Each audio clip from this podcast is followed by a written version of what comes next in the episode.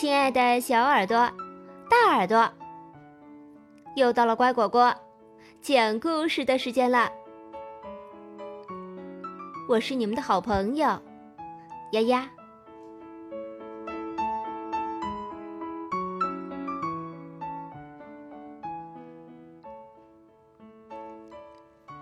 谢谢你，小苹果。我喜欢看着你。小苹果，你圆圆的，表面光溜溜的，真好看。有些苹果是红色的，有些是黄色或绿色的。苹果吃起来味美多汁，对身体还很好。知道这个的，可不只是人类哦。把苹果从中间切开，就会发现一个秘密。苹果的里面藏着一个小星星。在这座星形的小房子里，有几粒棕色的种子，它们正在沉睡。当被种到湿润的泥土里之后，苹果种子就会苏醒过来，然后越长越胖，越鼓越大，接着长出根。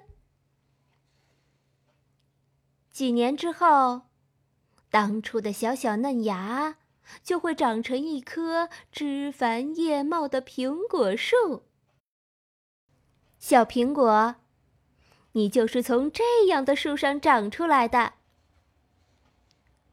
春天里，你还是一朵娇艳的粉白色小花，好多蜜蜂朝你飞来，吸吮你的花蜜。夏天，你变成了小果实，你每天都会长大一点点。温暖的阳光让你变得香甜多汁。夏去秋来，你成熟了，变成了一个漂亮的苹果。农夫们把你从树上摘下来，然后你来到了我面前。能吃到你，我真高兴。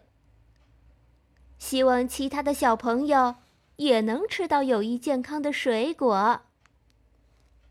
谢谢你，小苹果。